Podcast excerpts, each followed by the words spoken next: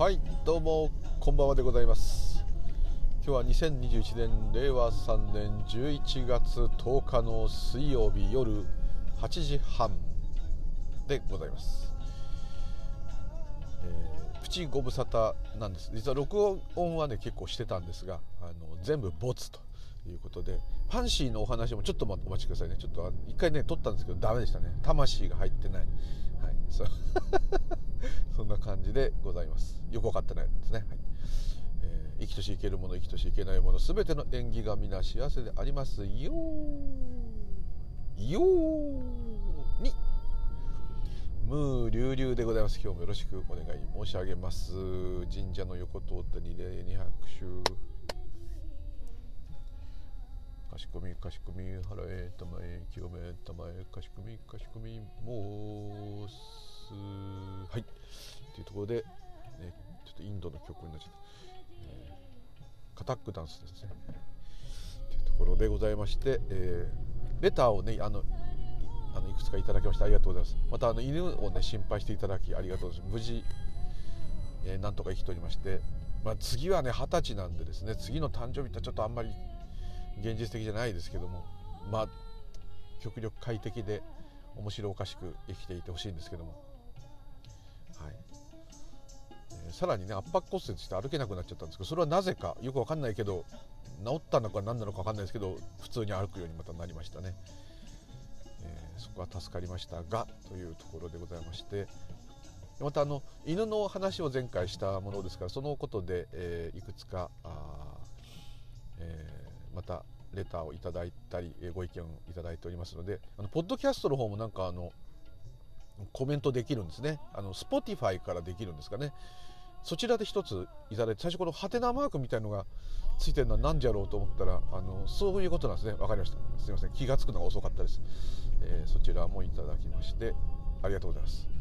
っていうところでペットのことはじゃあまたもう一回まとめてといった失礼なんですけども、えー普段のね散歩のこととかあとしつけのことも来てましてね。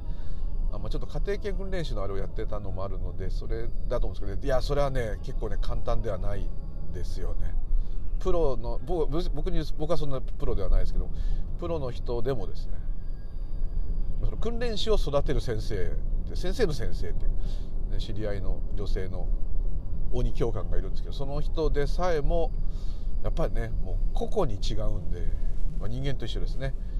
一通りの決まりはあるとしても、えーあとどのくらい厳しくするのかっていうのもね人間の子と一緒でありますよねしつけもね。もうガンガンにもう全く人間の言うことだけ聞くっていう刺激犬のようにするのかとかねそういうのもありますし。またあと犬種によっても当然あとその犬自体の個性っていうのも強烈にあります。まあ飼ってる方ご存知で、ね、おとなしいって言われる犬種だってね噛みまくりだっていっぱいいますからね。だからまああので日本犬だからと思ってでも意外と人懐っこくてフレンドリーな子もいますからね。かこう簡単に言えないんですけども、えーまあ、それも含めて、まあ、知ってるレベルの話と。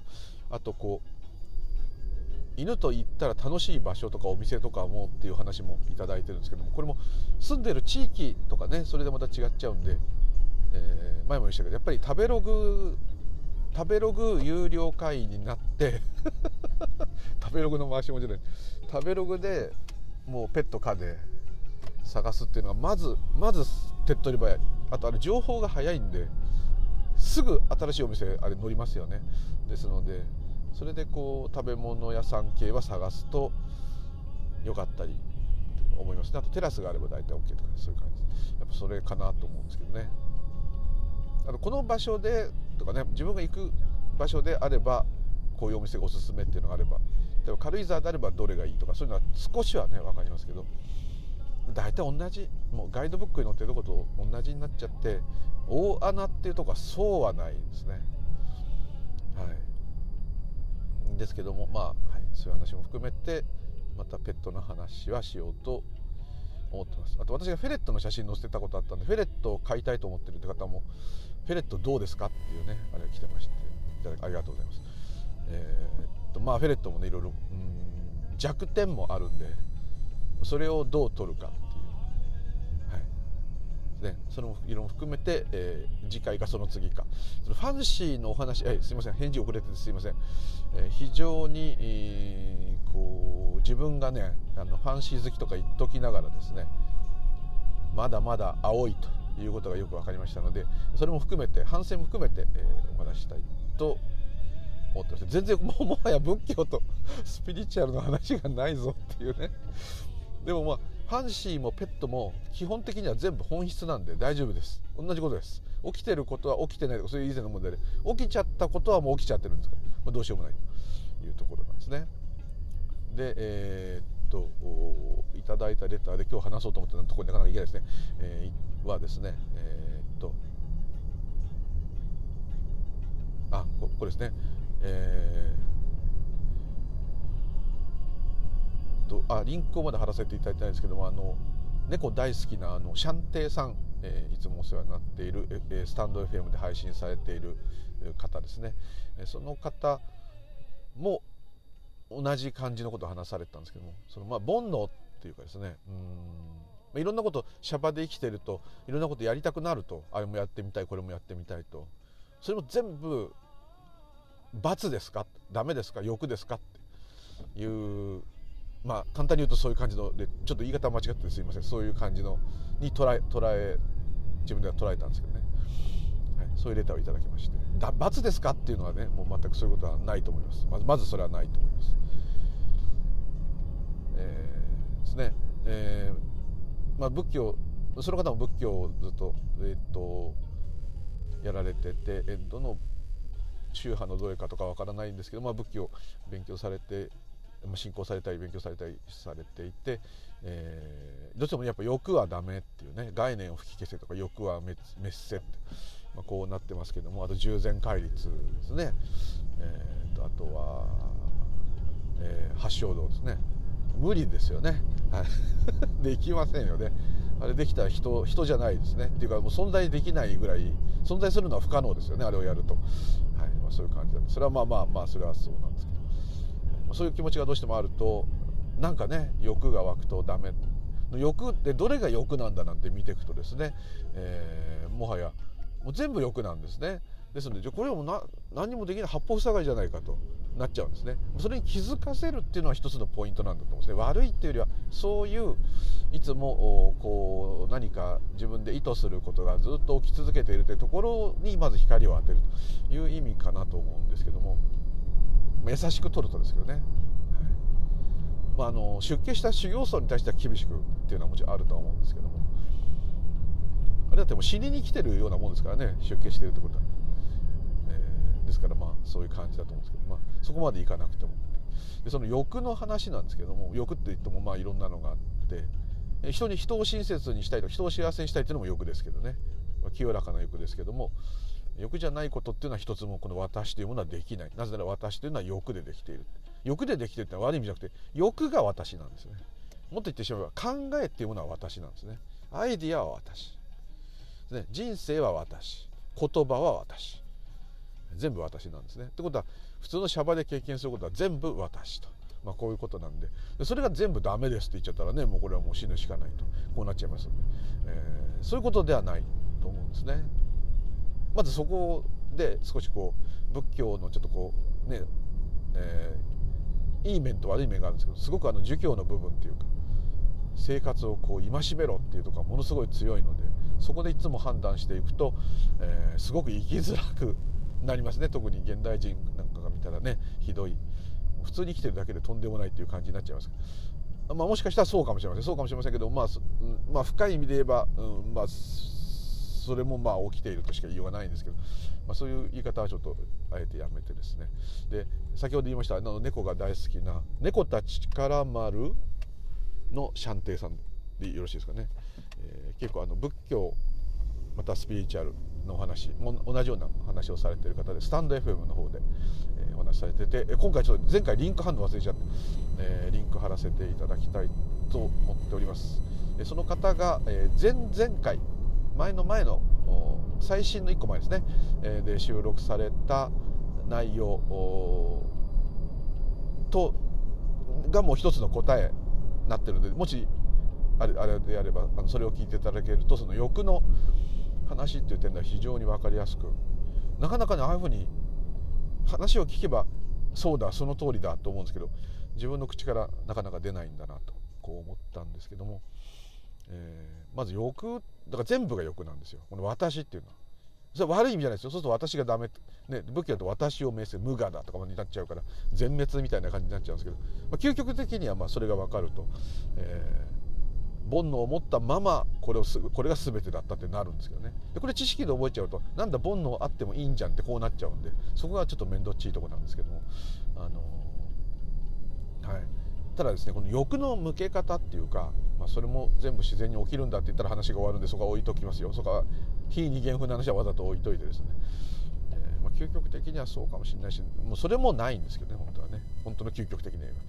ですけども、えー、そういうことは置いといて普通のシャバの感じで言うと、えー、あれですねあの何て言ったらいいんだろう、え例えばですねスポーツスピードスケートやってたあの誰でしたっけ？金メダル取った男性昔ちょっと昔小柄の方清水選手がおっしゃっててあのゾーンに入った話ですね。あれを全能坊さんにこう説明してるシーンがあったんですけどもあれなんかでも言ってたんですけども。あのね僕なんかするとそのスピードスケートで金メダル取るってもうそれだけでもうもう何か仏教もへったくれもなく素晴らしいということなんですけども、えー、と思ってたんですけどね。ででその清水選手がもうとにかくスケートでまあ速くなりたい強くなりたいと、えー、日夜努力されてでねオリンピック代表になって無事金メダルを取る時そのまさに金メダルを取る取った試合の時にこうねスタートのとこに立ってこう構えますよね。そしたら目の前になんか糸みたいな筋がもうスーッと見えてでそれが何だか何だろうとか変なものが見えるなとかいう気持ちもなくとにかくその線っていうんですかね。スーッと線があってその線をただ見ながら滑ったんですね。そうするとなぜかこれはこれでうまくいくっていうような不思議な感じがしててでそれは後から気が付いて実際やってる時はそれゾーンみたいに入っちゃってるんでもう今思えば目の前にそういう線がなぜか現れてその線に沿ってこう足を運んでいくと、まあ、いつの間にか金メダルを取っていたと。まあ、こういう感じなんですね。っていう話をしてでその時はもうせっかくのねそういう大緊張してもう絶対これで勝たなかったらやばいいろんな人にもご迷惑をおかけするし自分もねこれだけ頑張ってきたやつの成果が出したいっていうので頭がパンパンだったんだけどももうそのパンパンが極限までいったらなんかスカーンとこうなんとかな耳が聞こえないような感じって言ってたような。だからもう静まっちゃったんですね。でただその線の通り滑っていつの間にか終わって金メダルってなってたと。だからあの時の自分のそういう経験っていうかあれがせっかくのそういう大舞台なのにほとんどないんですよっていうことをまあ禅のあの山川さん早川さんでしたっけ？有名なお坊さんに話して、まあ、そのお坊さんもね検証されてる有名なお坊さんですけどそのお坊さんがそれであそうですか。それはもう一種その時は無我ですよねっていうこうそのあるがままの命そのものになってたんじゃないですかねって話してましたね。ですけどその時に、ね、お坊さんが言ったのはでもそのやっぱりね勝たねばならないとか、えー、オリンピックで金メダル取らなきゃ迷惑かかるとかいろんなプレッシャー。それは実は欲なんですよと。でもその欲がもう極限まで達するともう何て言うんだろう。欲そのものになりきる。よく禅で言うなりきる。なりきった時にはもはやもうそれは欲ではないんですと。そうするともうただその本当に大きな一つの命の活動そのものの滑りがそこに現れて。でそれが現れなくてもねあの金メダル取られたかもしれないけどもまあそういう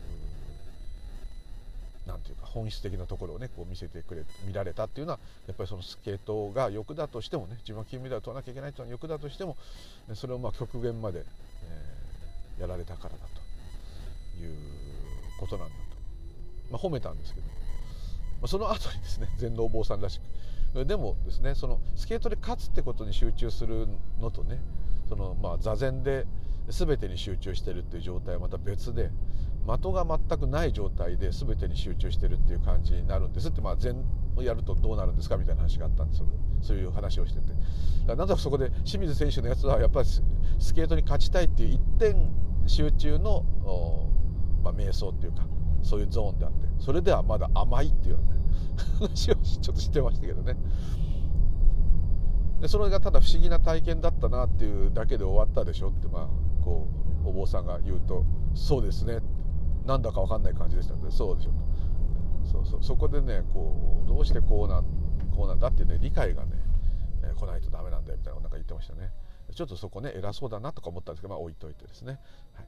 えー、そんな話もありました。でこの通りですね。まああのその先ほどご紹介した猫たちから丸のシャンテイさんの話でもそうなんですけどもまあ、その方は猫が大好きなんですね。私が犬で。私実はね猫も好きなんですよ。猫も好きな昔飼ってたこともあるんですけども、えー、バイクで事故ってですねまあ顔面強打して歯がいっぱい折れちゃったんですね。でその歯を直す時に今でいうインプラントみたいなやつをもうすごい30年ぐらい前の事故ですけど。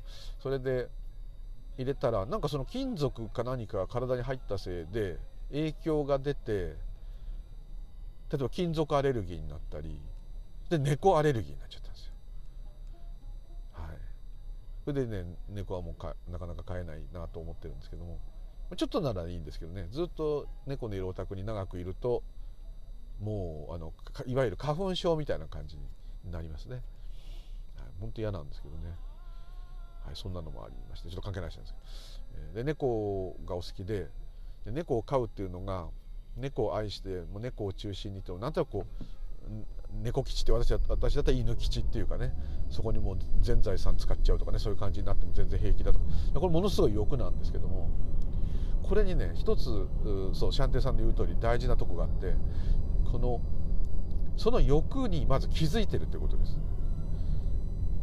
はい、例えば猫が大好きならば、まあ、これシャンテンさんの録音聞かれた方がよっぽどちゃんといい説明になってると思うんですけど、まあ、自分であれば例えば犬が好きであれば前もちょっと言ってたんですけども、まあ、犬のためなら死んでもいいかなって真剣にね考えるとかそういう気違いなレベルなんですよね。まあ、実際ねそれになったら分かんないですけどねでもまあ、うん、それで死んでも飼い主がいなくなっちゃうと犬って一番犬に対して不幸なんで。ね、だから例えば変な悪いやつが現れてね今からこの犬ぶっ殺すと。あじゃあ俺が代わりに死ぬから犬殺さないでくれと。だけど俺がいないとこの犬は飼い主がいない犬っていうのは一番不幸なんで。この犬を見とった後俺を殺せと。何年後か分かんないけどと。それで飲んでくれたらそれでもいいと。いうぐらいですね。まあまあ好きなんですね。でこれはもう欲なんですよ。これはもうね割愛です。仏教で言えば。良くないんですよ。でも、まあ、今となってはそういうものがね出ちゃったらしょうがないですよ。だって自分でそんな犬好きになろうなんて思ったこと一回もないですもん。それは出ちゃうんですね。大体物事ってそうなんですね。なんか自分で好きになったように思うんだけどもそれが何で好きになったかわからないんですよ。どっかから彼方からねそういうものが湧いてくる。そうすると何でもいいですよ。あの鉄道が好きとかでもなんか集めるのが好き。何でも同じですよね、まあ、あの恋愛のがいい。ですちょっと例えが今面倒くさかったですね。恋愛でもいいですよね。人間同士のがあるかもしれないですね。あのその人人間誰かね女性を好きになって男性が好きになってまあそれあって、えー、ね、それだってまあなんか自分でこういう人は好きなんだって納得してるようなんだけどなんでそうなる好きになるのか。またそういう人が何でそういう人と縁として出会ってるのかも。全く分かんないんですよ。ある意味オートマチックに起きてるわけですね。ですので、えー、でも起きてしまったっていうのはいい悪いまず置いといてそういう欲が出たっていうのは例えばそれが悪い欲だとしてもですよ。悪い考えだとしても。出ちゃったってことはもう嘘じゃないんですよ。出なかったもんっていうふうにはできない。だからそこで出ちゃったらそれがいい悪い関係なく出ちゃったと。しっかりまず自覚すると。嫌な考え出たなと思ったらいいんですよ。嫌な考えが出た、はい、こんなのに欲持っちゃって俺も全然ダメだなと思ったらそういう変なものに欲が出ちゃった。だって出ちゃったんですもん。そういうのが出るのがダメとかじゃなくて出ちゃった。しょうがないじゃないですか。しょうがないですよ。まさしく。そうですよ。だからこんないろんな人に言われますそんな犬にお金かけた犬のために時間を割いてもったいないとかね。でどうしても畜生っていうふうに思う人いますからこんな畜生になんでそんな労力使ってんの？バカみたいってはっきりこうね言う人もいますよ。あそれちょっとカチンとくるとかねそういうのあるかもしれないけどでもね普段食ってんのだって動植物食ってんだから少しはさとか。感謝を込めて買うわけよって、まあ、かっこよく言えばねそういうことなんですけどただ単に好きなだけなんですけどね、まあ、そういうのがこう湧いてくるのはもうどうしようもない。で逆にそういう犬なんかに金かけてバカみたいっていう人はまたそれが湧いてくるのはしょうがない、はい、そうするとね葛藤が起きないんですよ。だってしょうがないんですその人自身が生み出した考えではないです。どっかから湧いてきてる。ちょっとねその本来の欲の話と違うんですけど欲がどういうものかって考えるとまずですよ。まずですよ丁寧化しちゃった私パクチーが嫌いなんですね。ああいやあのエスニック好きなのにパクチーが苦手ってすごいもうここ矛盾して話にはならないんですけどまあそういうあれなんですね。昔からインドとか旅行行ったり大好きなんですけども、まあ、インド料理はまだあれまあいいかな。ネパールだとあの餃子の桃の中にまでパクチー入ってる時ありますよ。ですけども嫌なんですね。あんなのパクチー大好きだったらどんなにいいだろうと思うわけですよ。ねタイ行ったってベトナム行ったってそうじゃないですか。カンボジア行ったって。パクチー苦手だったら中国だって結構つける。シャンツァイとか言って使いますよね。ですから本当だったらそれが大好きだったらすごい気が楽。で すいませんパクチー抜いてくださいって言わなくていいじゃないですか。そんなくだらないことって言っては細かいことでもそうですけどもこれも全部ね自分で意図してるようで意図してないんですよ、はい、ある日急に好きになっちゃったら好きになっちゃったなんですよ。こう考えていくとあくまでまだこれ考えの話なんですけどもそれが事実だって分かると思うと面白いんですけども出てくる欲はもうどうしようもない。だって出たんです。出る前に止めることができるようなことがあるんだったら止めとけますけど止まんないですよ。はい。あの人が好きだなっていう気持ちが湧いてあいかんいかん。ね。異性を好きになるなんて。仏教徒としておかしいそこまでまあすごい出家して厳しかったらあれですけど思ったらですね。でもそのいかんいかんっつって言っててももう出てるわけですね。出たからいかんいかんいかんいかんっていう前にこのような考えが出たと、うん、認めちゃった方がもしかしたらエネルギー弱まるかもしれない。別に弱める必要はないんですけど、はい。で逆にもう止まらない欲望ってあると思うんですよ。それもどんな人でもそう。衝動もそうですよ。あの誤ってねついカッとなって人を殺し誤ってしまったっていう人も人殺したいって多分思ってないと思うんですよ。その恨みを持っていろいろあったとしても。それでもそんな恨みを持つような関係になりたくないかったっていう方が本当ですよね。でもそれが起きちゃうわけですよ。それは自分で制御できるかって言ったらねできないからそうなっちゃうわけです。できる時はできますよ。できたように感じます。だからそうなってますからあのまずこう欲が出たらですねその欲をまずがっつり見るんですよ。自覚して欲張る。自覚して愛する。そうするとですね覚悟ができるんですよ。もうこのような気持ちが出た。自分に正直にとかいろんなそれ抜きでもう細かいことも抜きで。出たんですからそれを一度何とかしなきゃダメじゃないですか。何とかするためには欲望のままに行くのかまたは我慢するのか、まあ、それいろいろありますけどそれも我慢できるんだったら我慢できるかもしれない。我慢できなかったら我慢できない。これ当たり前です。だから当たり前しかないっていうことなんですね。そうなってきますと、えー、例えば私が犬吉だったらその犬吉だってことをこう認めて逆にもう今ね言いまくってます。言いまくって。言いまくってんのはちょっとね恥ずかしいからっていうのがあるんですよなんかそういうのであいつなんかすげえ犬犬大事してないとか思われるのが嫌でもう俺は好きなんだと。何とでも言えと。変態なんだと。変態だって言えって。もうねこう。だからその先ほどご紹介したシャンテイさんだとこう猫好きってことに対して命がけなんだと言ってましたね。本当にねもうね自分はもうほんとね一番安いインスタント麺だけで終わってもいいから犬にはいいもの食べさせたいとこう思うぐらいアホなんですよ。アホなんですよこれは完全に。でもまあ踊るアホに見るアホで大概どんなことやっても同じことなんですよ。他のものに凝っても。はい。これがなんかボランティアとかねそういうのだといいんですけどいいように感じるんですけど結局でもねうん。結局ねリタもリタはあ他人に対する利益も自分に対する利益も結局は全部自分の利益です。それしかできないようになってるんですね。他人を心配することができるようでできないんですよ。他人心配な他人を見る自分が嫌なんですよ。それが他人を心配してるっていう感じになるわけですよ。大丈夫？大丈夫？っつってその友達が大丈夫でいてほしいわけです。そいてほしいのは誰か私なんです。全部私なんです。分析も何もよく見ればそうです。あなたは犬好きだから犬が病気の時なんてかわいそうでしょう。かわいそうで辛いでしょっていうかかわいそうでしょっていうよりは辛いでしょうが合ってます。犬がかわいそうっていうことを思うことはね多分できない。この私は。かわいそうな犬を見る自分が辛い。そういうの見てたくない。結局自分がそれが嫌なんです。だから犬がかわいそうなんじゃない、ね、こういうこと言うとみんななんかで興ざめするって言うんですけど、まあ、しっかり見るとね全部ね自分にとって都合のいいようにしか絶対に考えられないそれはものすごいいいことだと思うんですよ。他人のために死ぬんでも他人のために死ぬ方が自分はかっこいい。正しいっていう気持ちの欲望の方が勝ってるんです。結果それはどういうことかというと自分にとって一番いいことをジャッジしてるわけです。もうこうなっちゃってるこれ嫌な選択もありますよね。どっちも嫌なことなんだけどややマシな方を選びますよね。嫌な方でも。だそういうふうにやっぱなってるんですね。だからこの欲って非常にこう難しいというかもう基本的なことで本能であり煩悩でありもうそれも混ざってきますけども、まあ、考えがつくと煩悩になってきますけども。ね。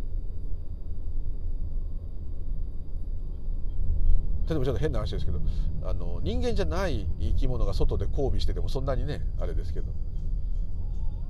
うちの犬なんてすぐそうやりますけどね、えー、人間がやってたら捕まりますね。あの街中でね。これもまあいろんな概念があるからですけども。本来は同じことですよね。外でね変なことしてる犬も猫もねもうカブトムシも全部刑務所に入れないとね一回拘置所入んなきゃダメですよね。裁判しなきゃダメですね。はい。なんないのは彼らは本能だからしょうがないとかね。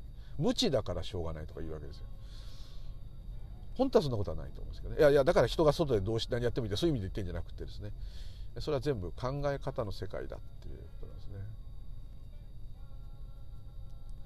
だからまあうんそうですね。もうこの先ほどご紹介したシャンテイさんの言う通りですね。欲が出たらそれをしっかりまず自覚すると。欲が出たらというかね全部欲なんですよ普段。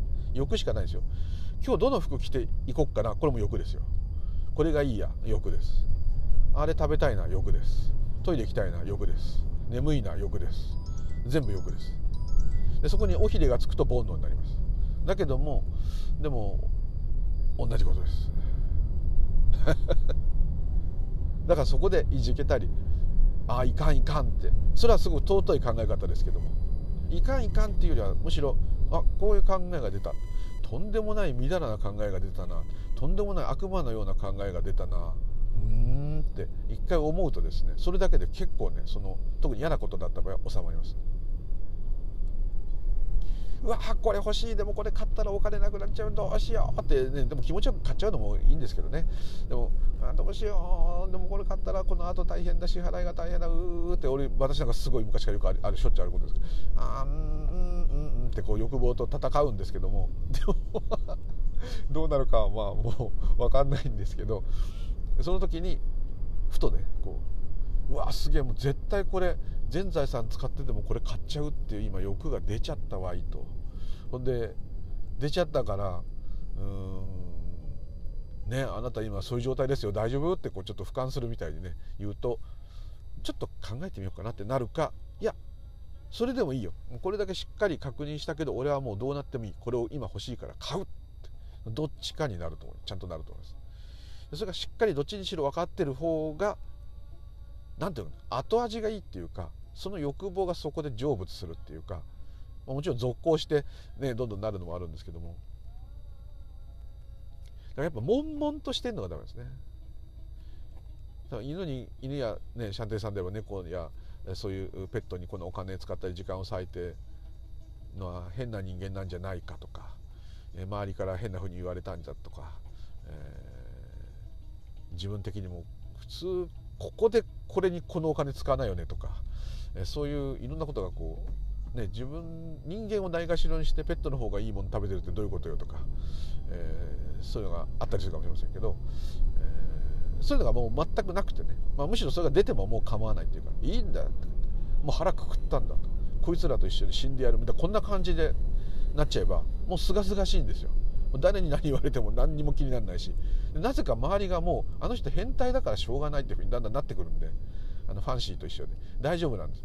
大丈夫っていうかまあもうお味噌っていうかそういう人あるじゃない人ってみんないろんな変なとこあるじゃないですか。あの人こういうとこ変だけどそれが周りに直接実害を与えてなければ大概容認してくれるっていうかしてくれませんかね。例えばまあものすごいなんか真面目そうな女の子は実は超変態だったとかそういうのがあってもいいし超変態ってなんからしい意味で違う違う、えー、もうスラッシュメタルしか聞かなかったとしてもいいし、えー、何でもいいわけですよ。えあのすごい変な軽いノリのお兄ちゃん実は将棋すごいんだとかね。そんなんでもいいし。そういろんな変態なとこあってもいいし。はい。あと普段あんなに綺麗にしてる人なのにその人人の家行ったらめちゃくちゃとかそういうこと私結構ありました、はい、女性にお そういうこと差別になっちゃう、はい、すごい綺麗な女性がいてですね。大学でもミスなんとかとかになってたような人だったんですけどね。まずその人のね車ね、えー、見た時に中がもうゴミため？もうコンビニの袋とかももうぐっちゃぐちゃで家もめちゃくちゃだよって言ってたら分かんないですね。そういうこともあるわけですね。それでもまあ別に実害がこっちになければ逆に面白いなっていうぐらいの感じですよ。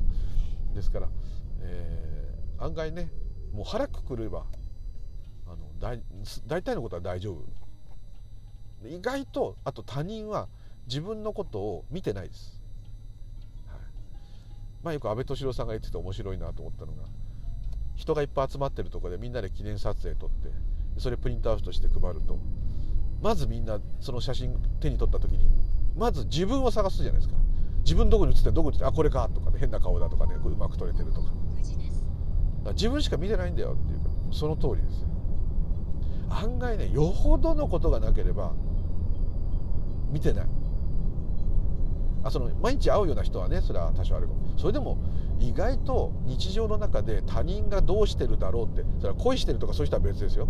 あのあんまり思わなくないですかね。あの人がこんなの買ったとか。そういう人いるんですけどね。そういう人もいるんだけどあの人は今頃こんなことやってんじゃないかとかね、うん、それはよっぽどその人に興味があるか恨みがあるかどっちかないと思い出さない。っていう気にもなんない。ね街中でちょっと変な人がいても別に覚えてないですよ。そんな程度だと思えばですね。気が楽ですね。話が大きいそれましたね。はい。欲望の 欲望が出ちゃうっていうのは罰ではないです。っていうかもう私イコール欲。言葉イコール欲。欲って言い方欲しいんですけど欲って言ってなんか悪い意味。全部行動自体だって欲なんですから、ないとねあのもう通常の考えでは生物としては無理ですね、はい、本能までなくなっちゃいますからね。ですので、えー、だからって狂っていいですとかそういうこと言ってるんじゃなくてそこでこうつまずくとスムースに生きられなくなるのであと本当にやりたいことがあった時になんかねまあ本当にまあ膨大な迷惑かかる。例えば今からあ、えー、どっかの有名な場所を爆破するとかそういう欲はちょっと分かりませんけど、あのまあ、究極的にはそれも出ちゃったら出ちゃったとしか言えないけど、まあ、そういうんじゃなくてですね。ちょっとこう周りにね迷惑かかるかもしれないとかね家族とか親とか分かりませんけどなんかあって、ね、こういうのやりたいんだ。本当はこういうの習い事したいんだ。こういう海外に行ってこういうことやりたいんだ。会社を起こしたいんだ。こういう仕事をしたいんだ。何でもいいですよね。こういう趣味やりたいんだ。だけどなんかねこうね、いろいろむちゃくちゃにやっちゃったらね、え、まあむちゃくちゃやっちゃってもいいか。それはそれでまた。はい分かんないですけど。なんかそういうのがあればですね。ちょっとあのレターの感じからお若い方なんじゃないかなと思ったんでちょっとそういう話違ってたらすいません。私よりははるかにお若いんじゃないかなと思った。あのー、結構ね今ねいろいろ世の中があれなんで保守的になっちゃうんですけどもう極論で言えばですよ。1分後には死んでるかもしれませんから 嫌なこと言うなって思われてあのですね瞬間瞬間をですね悔いないようにしとくっていうのはねやっぱりもうね成仏するためのね仏教徒風に言えばもう最高の方法なんですね。それは何かって言ったらもういつももうもうもう言うなよもう言うな言おうか今にいてください。感覚にいてください感覚じゃなくても考えてるんですけど今にいると。今なんてないって言ったじゃんとかねそういうのも面倒くさいこと置いといてあのなるべくこう、まあ、キンキンの状態でキンキンの場所でいてくださいっていう。ですね。あんまりこういろんなことを考えて未来を想定し続けるとかをしないでいるってことですね。その方がねこうね多分ですね、えー、いいアイデアっていうか何て言うんだろう。一番ぴったりマッチしたようなことが自然に浮かんでくるしできるようになると思いますね、はい。まあ、それも自然な起こりなんで絶対にできるかっていうとまたあれですけども。でもまあそういう面倒くさいことはそれ置いといて、えー、そうですね。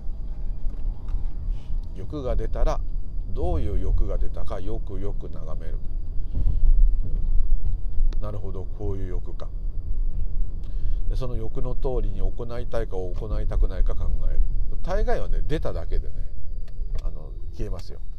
で本当のすごいのってなんですねもうねもうそれをやらずにいられないっていうかもうそれにも突進していくようなあのまあ若若い方ですけど例えば結婚する時のエネルギーとかね、まあ、自然にする人もいるかもしれないですけどやっぱいりますよね。親戚になっちゃうわけですからね。いろいろいろんななんていうかうまく言えないけどいろんな面倒くさいって言ったら怒られちゃうかな。そういうこともありますので、えー、そういうのはもうもう本当何かが憑依したかっていうようなねエネルギーでドゥワーっていかないと終わんないですよ、はい、で終わった後またドゥワーってエネルギーがいりますよ本当ねペットと一緒ですよペット買う買う買う時の値段でねみんな高いとか安いとか言う人いるんだけど、まあ、保護犬でも何でも保護猫でもいいんですけどあのそそんなのはですねあの見とるまでねあの普通の寿命以上生きられたらですねその間にねかかった時間とお金はねとんでもないですよ、はい、そう思いますよ。結婚もねちょっと似てる。勢いで行ったんだけどその後の方がもっと勢いが必要だったみたいなね、はい、あまあいいですね。余計なこと言いました、はい。えー、だからこうそういうのも全部欲ですよ。そういうのも。ね、結構私こう、ね、次の車何買おうかとかも考える。最近あんまね考えなくなってきちゃって。お金もあんまないからもあるんですけど。それとかもねこうもうね買う時はねこうもう何て言うんだろう。今はねそこまでときめかなくなっちゃったけど、えー、もう何ですかね。もう買いに行く日とかもうあ頭がもうなんか爆発してるっていううりゃーとかいう感じでいきますね。で買っちゃうとつまんないんですねこれは。買うまでが面白い、はい、それよくわかんないこと言いましたけど。だから今はねそういうのを分けば全部欲でこう欲が出たと。ふむふむどんな欲だね。と言うともうその時点でほとんど成仏します、はい、でさっき言いました通りちょっとこう命がけっていうかね。これは何としてでもやるんだとなった時はやりたいんだ。絶対こうしたいんだ。ってのがもう出た時はそれをしっかり自覚して破れかぶれとは違うんですけどももうこれが成し遂げられるためならもうどうでもいいぐらいな集中でもう犠牲も怖くないっていう。そうするとね急にすがすがしくなってきますから。もうだって腹くくってますから。おこれで失敗したらもう大変だけどいいんだよ。もうこれでいくんだってこうなった時のすがすがしさ。だから逆にその時はね。執着なんだけど執着がないっていうかね。不思議な感じになったんですよ。はい。清水選手のゾーンほどじゃないにしてもなんかそんなようなもうそういうこと一切離れてもうだって決めたわけですから。腹くくったわけですから。そういうね潔さがねあってね気持ちいい風が吹くんですよ。そういう感じで本当にすごい欲がもし出ちゃってるんであればですねいなせればと。いなせるっていうかそれに応えていくと。やりやっていくとそれを、えー、それがいいかなと思いましたちょっとうまく説明できなかった。ら是非シャンテイさんのお話の方をお聞きいただければと勝手に推薦しちゃってます。というところで今日はどうもありがとうございました。またよろしくお願いいたします。家に着いた。無流々でございました。どうもありがとうございました。失礼します。バックしてるからまだちょっと押せない。狭いんですここうち。よいしょ。ゆっくらしよっと。OK OK まっすぐ入ってる？はい。はい。ハザード消して。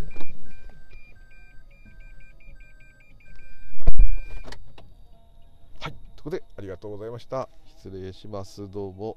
ありがとうございます。